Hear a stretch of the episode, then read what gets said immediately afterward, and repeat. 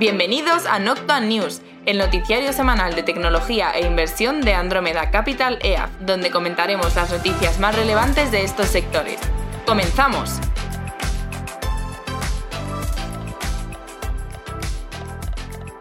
Bienvenidos al episodio número 11, temporada sexta Noctua News. Perdón por estas dos últimas semanas que no pudimos grabar. Bueno, la verdad que la semana pasada fue puente, pero la anterior, eh, por motivos de trabajo, pues al final eh, no pudimos. Así que hemos vuelto esta semana. Bueno, ¿qué tal, Juan de? Pues muy bien, muy liados, pero aquí seguimos al pie del cañón. No hemos dejado de recibir noticias. Sí que es verdad que no, lo hemos, no las hemos comentado aquí públicamente, pero noticias ha habido. Y, y, bueno, algunas importantes. Muchos resultados. Vamos a comentar solamente los, los, los más recientes, los de esta semana, quizá por un tema de más de pues ver un poco cómo está. Qué, nos cuentan, ¿no? De los equipos directivos de las empresas que seguimos relacionados con la nuestra. Sí que es verdad que no estamos invertidos en. En particular, vamos a hablar de los de Oracle y, y Adobe. Pero bueno, también son relevantes porque sientan un poco el tono de final de año. Sí. Sí, de hecho creo que ya no queda nada más por presentar, eh, quitando Micron, que tampoco la tenemos, que es la de memorias. Eh, y si no me falla la cabeza, pues estarían ya todas. Eh, realmente estas dos semanas que quedan, bueno, ya es como el periodo más tranquilo siempre de cara al trimestre, las dos últimas semanas es el cierre y ya prácticamente no hay nada que presentar, nunca, vamos, este trimestre y el resto que son iguales. Pero bueno, eh, esta semana sí que tuvimos estas dos, la vamos a comentar y cuando presente Micron, pues ahora la semana que viene creo que es, o si no la otra, pues bueno, la comentaremos también. Así que nada. Vean, vamos a empezar con tecnología. Y la primera, eh, Google, donde pierde su caso de competencia contra Epic. Tal vez esta ha sido una de las noticias más importantes esta semana. En las próximas semanas conoceremos cuáles son las consecuencias exactas de, bueno, pues la jurisdicción, que además era, creo que la californiana, la que lo estaba llevando, eh, pues tendrá que decidir un poco eh, qué beneficia a Epic. Ya sabemos que aquí la tesitura es si los modelos de App Store o de la Google Store, pues los fees que cobra se van a ir rompiendo o se pueden abrir o se puede dejar, que es lo que también pedía Epic, que ellos puedan crear una, digámosla, una store, una tienda dentro de, de, estas aplicaciones o de, de, estas marcas, ¿no? De Google y de Apple.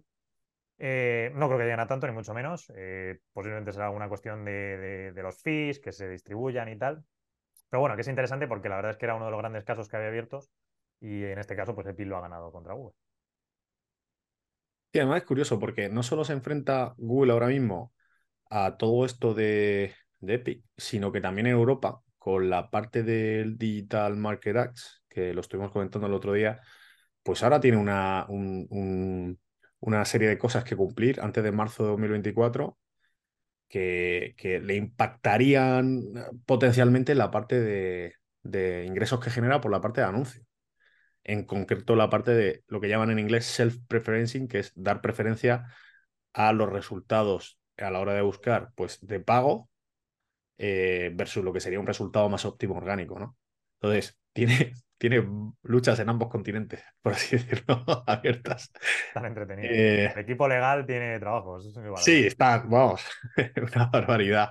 Luego tiene otras cosas buenas, ¿eh? que tampoco es que sea todo malo, solamente nos estamos centrando en la parte negativa. Bueno, y de hecho, ahora continuamos con Google, pero es que no lo hemos puesto, y justo también a colación de esto, con el tema de la regulación, el Digital Market Chat y demás, eh, salía esta semana Apple comentando lo del Tap to Pay, que ellos, bueno, pues ya viendo un poco la regulación que les viene y antes de que nadie los demande, bueno, que hayan tenido alguna cosa con este tema del Tap to Pay, pero bueno, eh, pues nada, estaban planteándose si acaso abrir el ecosistema y tal.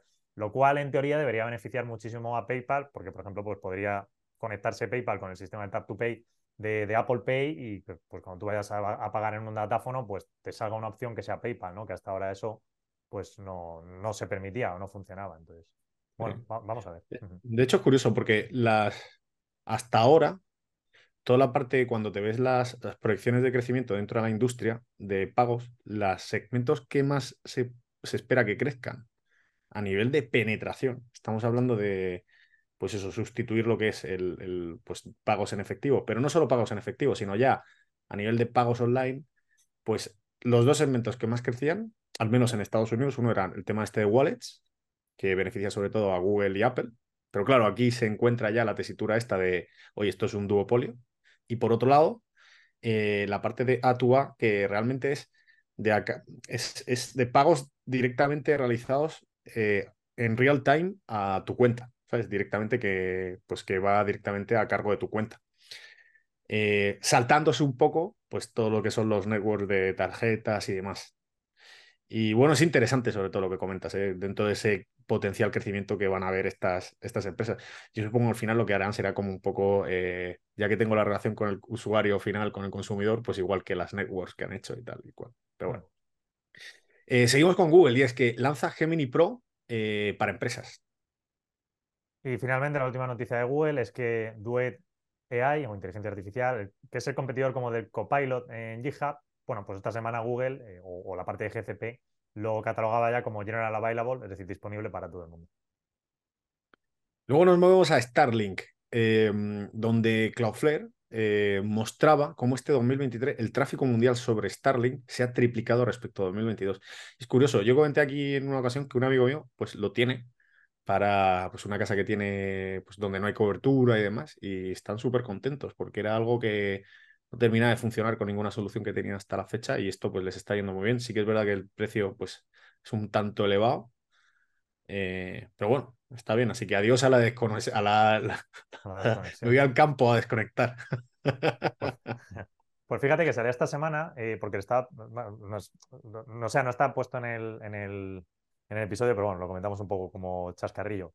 Eh, pedía esta semana Starlink, tenía una licitación de 400 millones del gobierno federal para precisamente dar soporte en zonas rurales.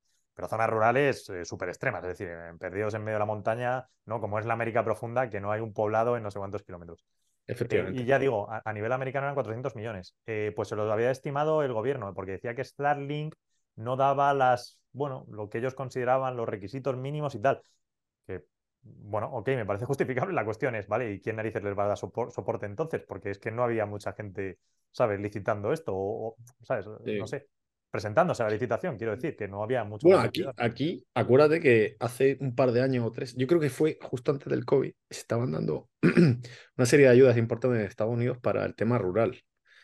Pero sí que es verdad que con todo esto de las subidas tipos, tal y cual, la inversión de todo lo que son telcos y todas estas cosas se ha ah. frenado eh, totalmente, ni con ayudas, vamos. Entonces, no sé cómo estará, la verdad, el tema de la zona rural, que es una cosa que aquí, pues no le damos como mucha, no se le da mucho seguimiento, pero en Estados Unidos es bastante importante y sobre todo supone una parte de crecimiento en teoría. Bueno, crecimiento subvencionado, porque realmente tampoco es que tengan tantos usuarios, pero es un crecimiento para alguna empresa. Bueno. Estaba aquella gente hace años, lo que pasa es que hace mucho no la tocamos.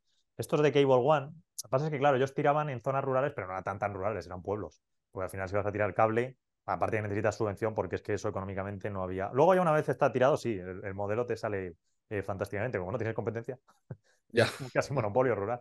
Pero el tirarlo sí que necesitas muchísimas ayudas. Lo que pasa es que dan mm. ayudas eh, a nivel de estados, no a nivel de.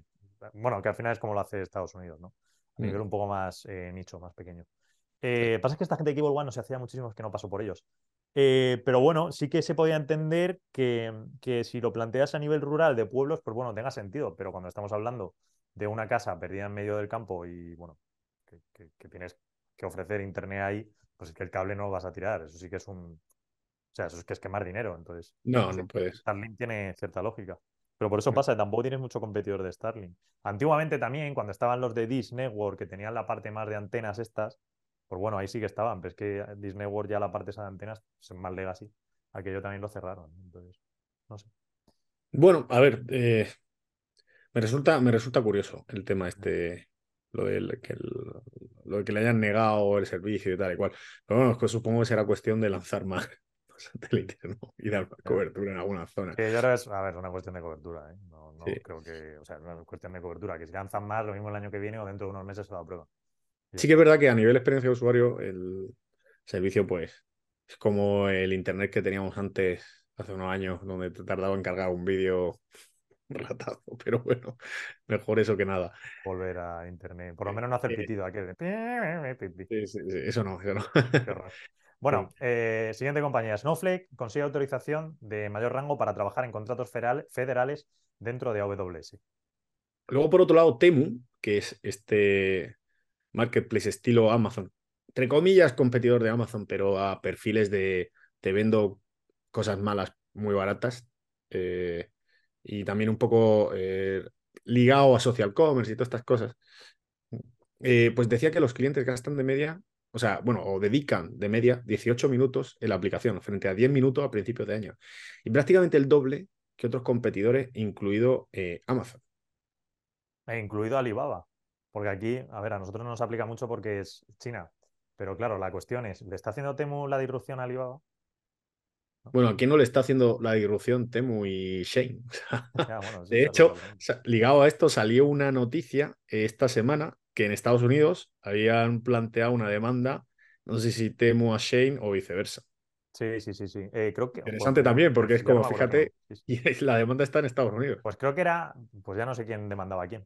Además no hemos puesto en el noticiario, pero es verdad. Sí, sí, sí. Sí, espérate, lo voy a mirar porque lo tenía aquí. Eh, para confirmarlo. Te dejo ahí que le eches un ojo. Mm, vale, eh, siguiente compañía, mientras tanto voy adelantando. Y es OpenAI, donde Axel Springer firmaba, o más bien OpenAI firmaba un acuerdo con Axel Springer para que pudiesen emplear la información por parte de OpenAI. Excel Springer básicamente es un conglomerado de estos de revistas. Eh, tienen, pues no sé muy bien cuáles tienen, creo que tienen de Atlantic o de este tipo, ¿no? Entonces, bueno, pues básicamente una manera de que OpenAI pueda entrenar un poco mejor sus modelos, pues, pues que, me, mejor forma que, que, con una compañía que provee de información y bueno, tampoco es información de terceros, con lo cual no hay ningún problema a nivel de protección de datos. Así que, y Axel Springer pues recibirá algo de dinero en compensación, así que no mm. está mal. Mira, ya, ya lo tengo, ¿vale? lo publicó Bloomberg ah, eh, hace ayer o antes de ayer y realmente lo, había dicho bien. Temu ha denunciado a Shane eh, por, por prácticas anticompetitivas en Estados Unidos. Ya ves tú, prácticas anticompetitivas cuando el modelo de negocio es copiarlo, reventar, copiar en China y traerlo aquí, pero bueno, eh, bueno, es curioso, ¿no? que se estén denunciando porque están compitiendo eh, pero bueno, esto, esto, o sea, creo que Shane también denunció a Temu y demás. Eh, de hecho, me suena que, se, que la denunció, pero en zona asiática. Lo que sí que está claro es que todo este tema, porque a ver, hay Temu no tanto, pero Shane, sin lugar a dudas, entra un poco en el, o totalmente la idea esta del fast retailing y tal. Que está claro que lo que es ah, producir ropa por el segmento más bajo del mercado, te acaban destrozando siempre.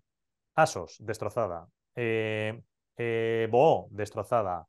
Estos de, ¿cómo se llaman? Estos que también abrieron eh, Leftis, era Leftis el nombre, ¿no? Mm, eh, destrozados. Siempre te va a llegar el siguiente competidor todavía con más capacidad en China para producir más barato y te destroza.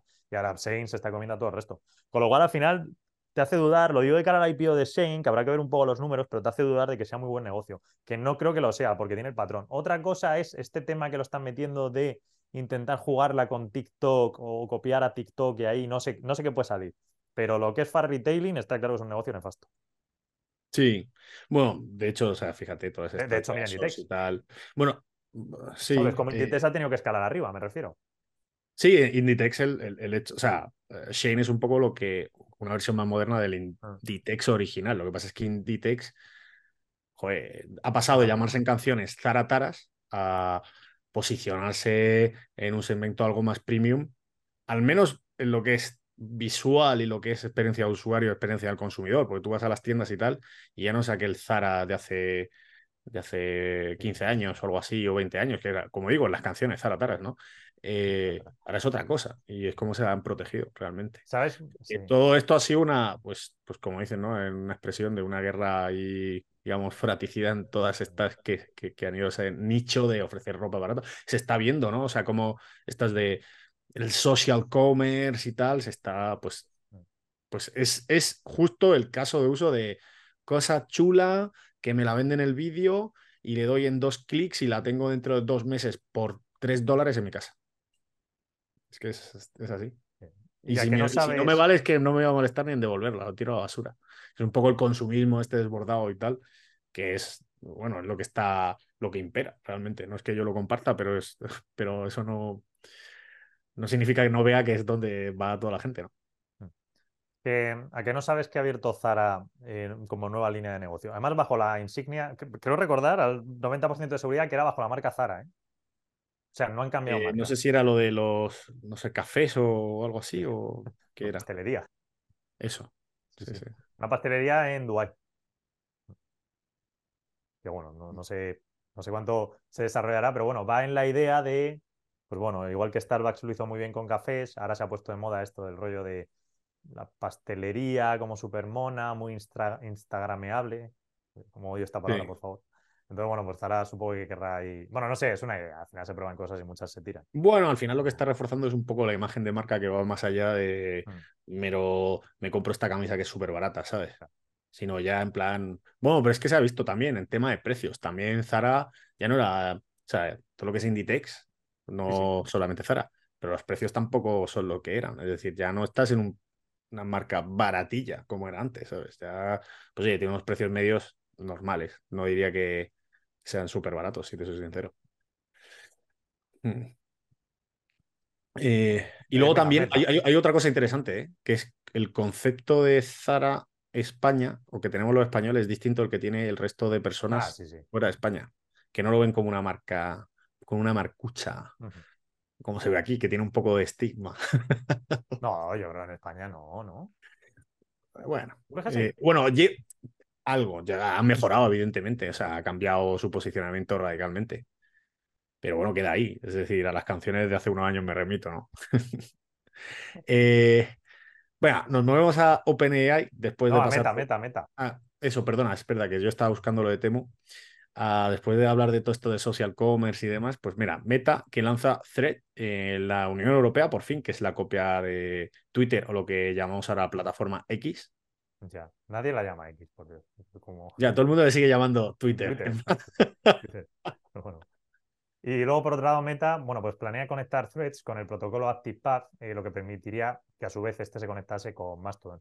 Ya hablamos una vez del protocolo ActivePath, que bueno, es una cosa un poco curiosa, es la idea de que básicamente lo que te muestra la aplicación, el newsfeed, pues ya no esté controlado por el algoritmo que tanto se nombra, sino que sea una cosa totalmente cronológica y, poco más, que es como funciona Mastodon. Entonces, bueno, hay, por ahí una iniciativa de que se quiere volver un poco a estas ideas de redes sociales y, y es el protocolo que se ha desarrollado. Entonces, bueno, pues, casi más curioso que otra cosa. Nos movemos a Adobe y es que, eh, bueno, pues presentó resultados, quedándose algo por debajo de lo esperado en Guidance y, y, bueno, tú po- ponías por aquí que los reguladores americanos están investigando el sistema de cancelación de suscripción de Adobe por considerarlo abusivo. Esto, fíjate, esto no lo había visto yo. Sí, lo dijo el CEO. Eh, de hecho, fue casi por lo que penalizaron un poco la acción. ¿eh? Más, creo que casi más que por el guidance. Pues Sí. dijo el comentario y cayó. Eh, bueno, a ver, es verdad que el sistema de suscripción de Adobe eh, pues es abusivo, eh, sin lugar a dudas, porque te obligan a hacer la suscripción. A ver, no es la única que lo hace. ¿eh? Sobre todo las que son de diseño de software, te diría que han replicado un poco a Adobe. Entonces, si esto acaba de verdad dirimiéndose y diciendo que Adobe, su sistema de, de suscripción es abusivo, el resto van a tener que tirar para atrás. Y me estoy refiriendo a un Autodesk, me estoy refiriendo a un Bentley System, cualquiera de estas, que empiezan con el tema de suscripción anual.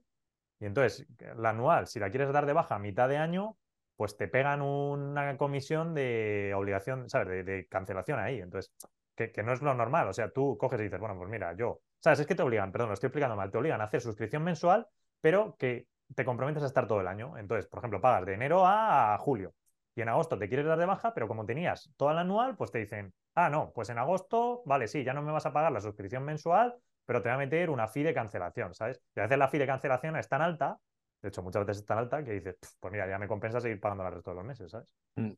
Entonces, bueno, Mm. eso ahí sí lo pueden pillar, sí, sí, eso lo pueden coger las cojillas.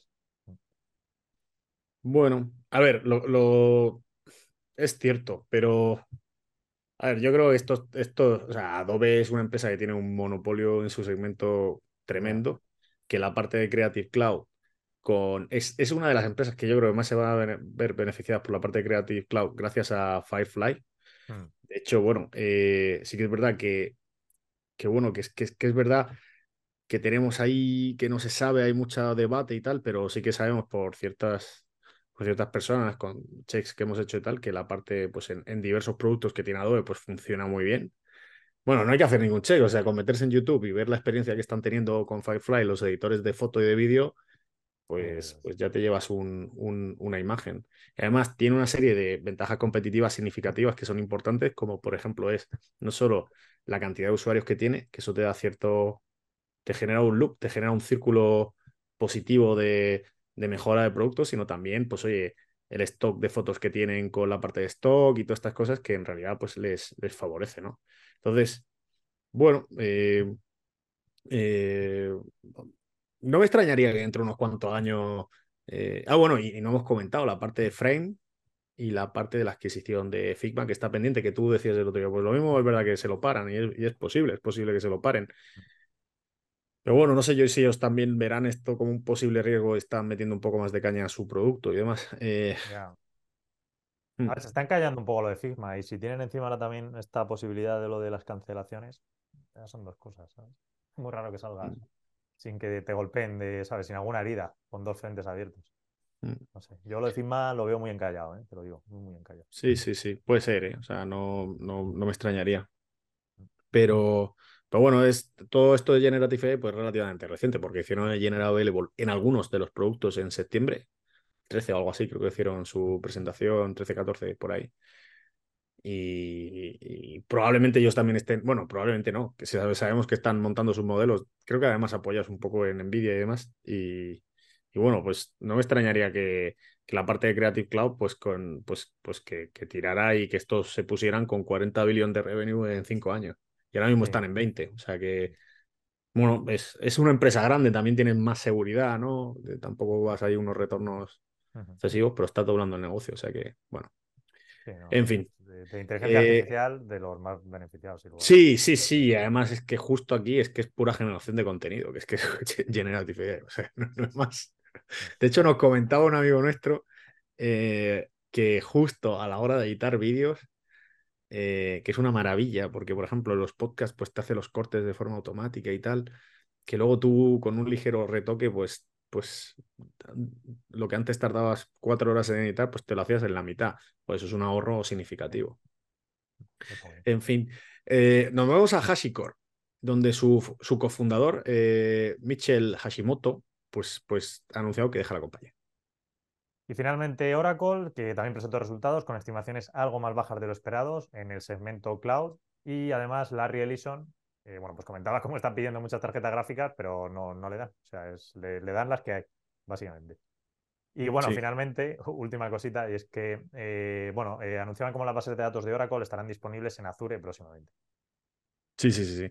De hecho, decían que, que la inversión en CAPEX es porque estaban abriendo data centers y expandiendo mucho ligados a Azure, que de hecho, nosotros sabemos que ellos están usando Azure, el cloud de... O sea, perdón, Microsoft está usando a Oracle eh, para derivar ciertas cargas que están generando tanto internas como de, OpenAI que no dan abasto.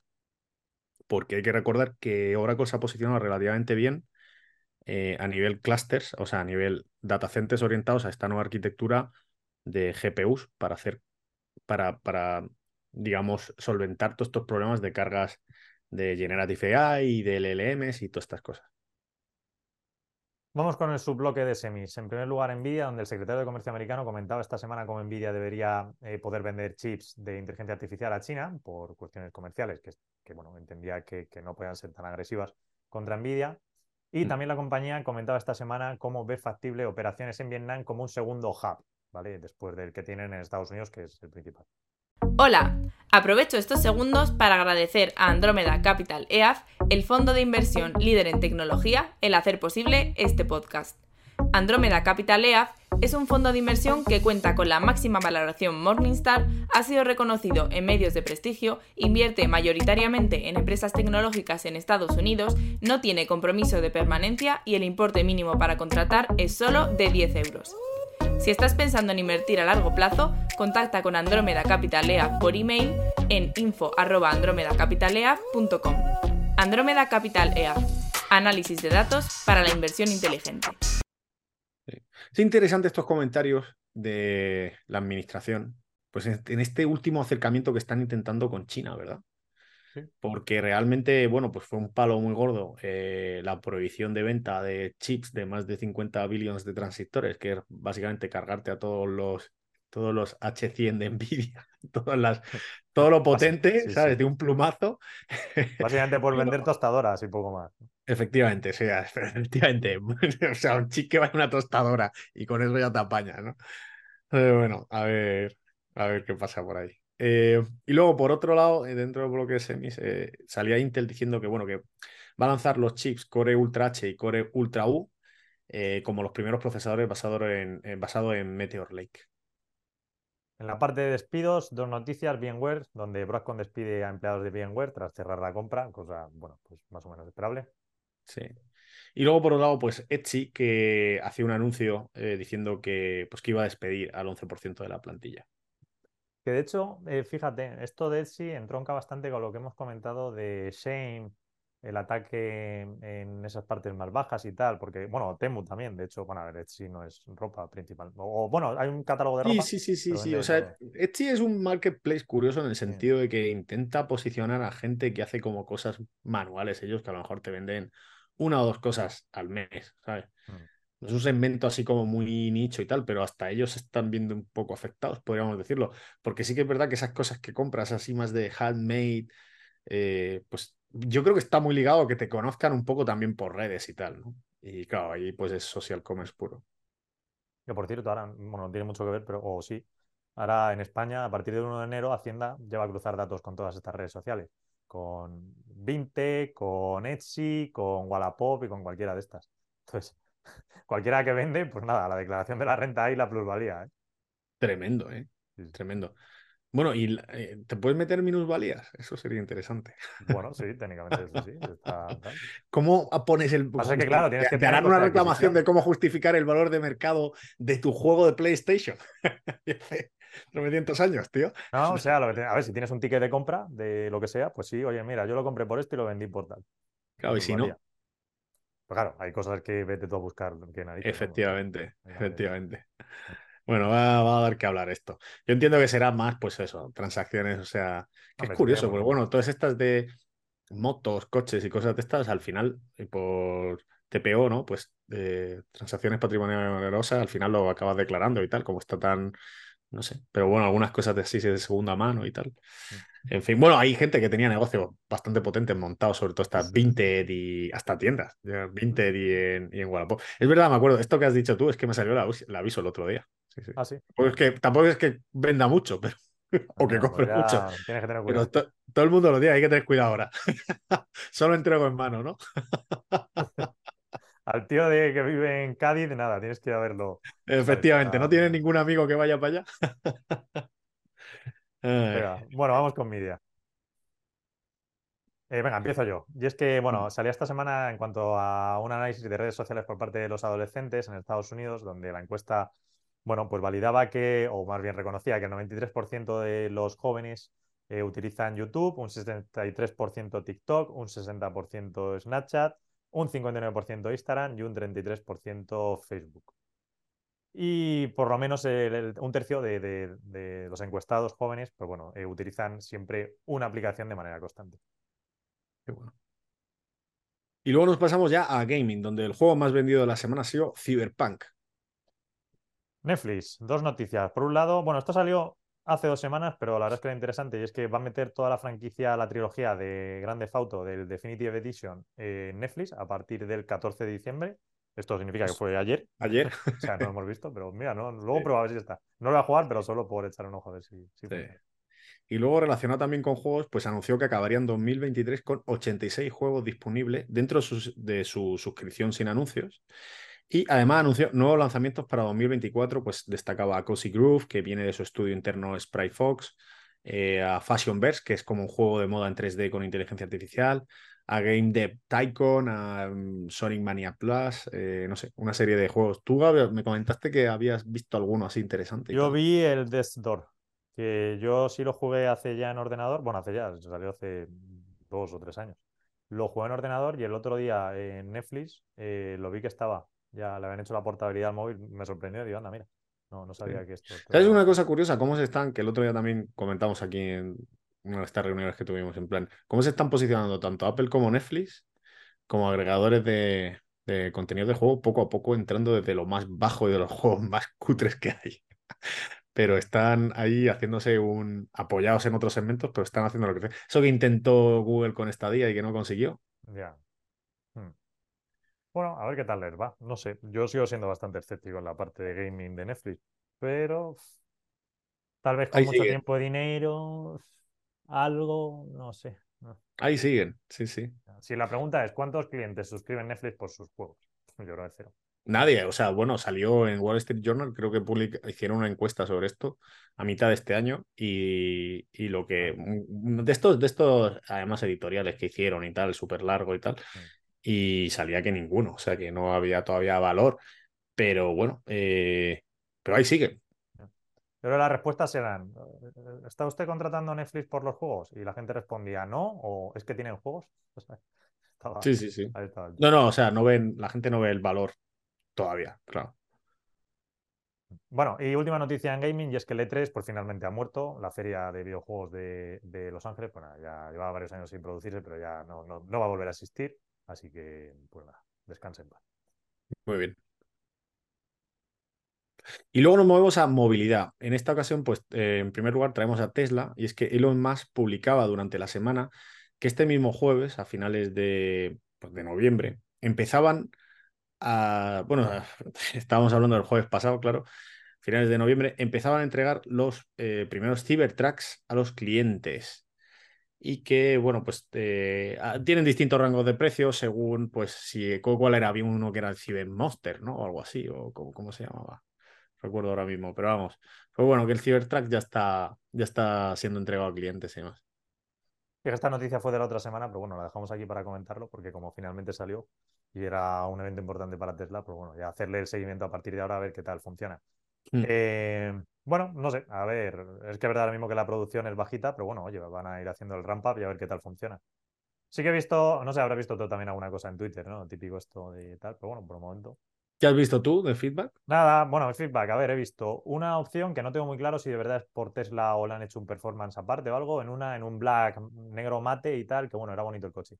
Luego, eh, nada, he visto la típica crítica de algunas piezas que se separan fácil, que esto en Tesla pues siempre le pasa, ¿no? De cuanto a calidades. Básicamente es lo único, que, o sea, lo, lo- no es- o sea, digo, el único punto que he visto centrado a la gente es el tema de calidades del, del Cybertruck, ¿vale? Porque Sí, que deja mucho que desear. Vale. Sí. ¿Cómo?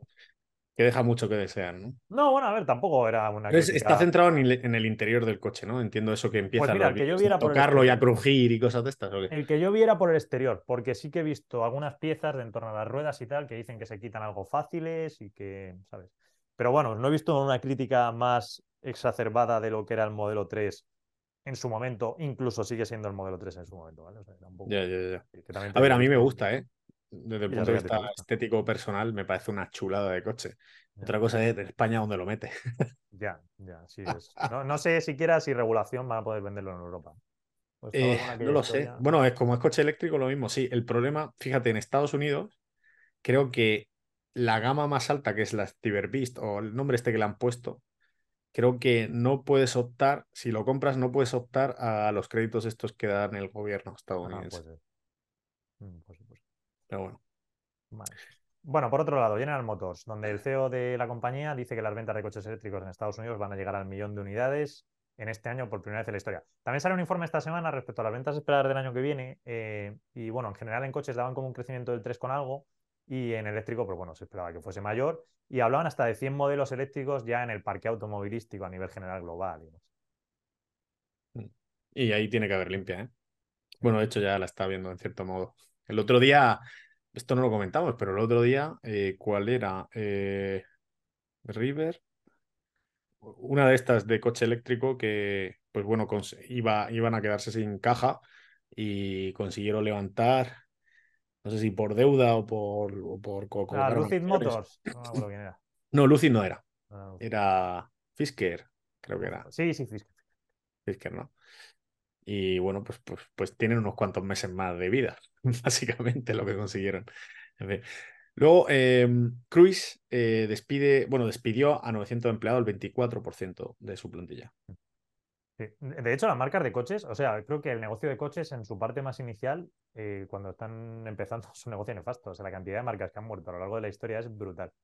Brutal, ¿sabes? Ahí hay una, un ecosistema que es un cono y apenas muy pocas sobreviven. Entonces, de hecho, de todas Sí. estas eléctricas les está pasando igual, vamos. Y- A y todo, caminar. esto va a ser, o sea, esto es, va a ser una escabechina.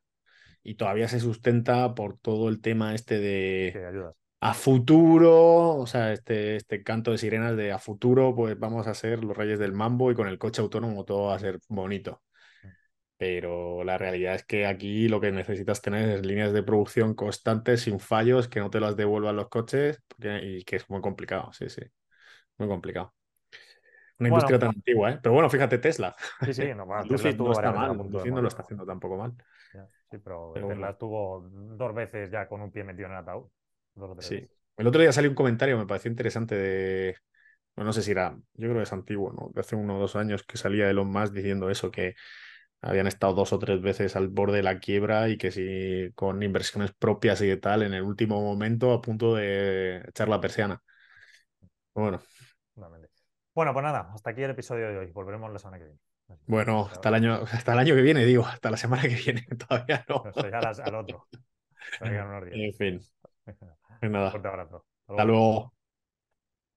Noctua News es una iniciativa de Andrómeda Capital EAF que tiene como objetivo mantener informado a sus oyentes a través de una selección de las noticias más relevantes del mundo de la tecnología y la inversión. El contenido de este podcast es informativo, no debe tomarse como asesoramiento en inversiones o como recomendación de compra o venta de acciones o productos financieros y no está dirigida a inversores o potenciales inversores en Andrómeda Capital EAF.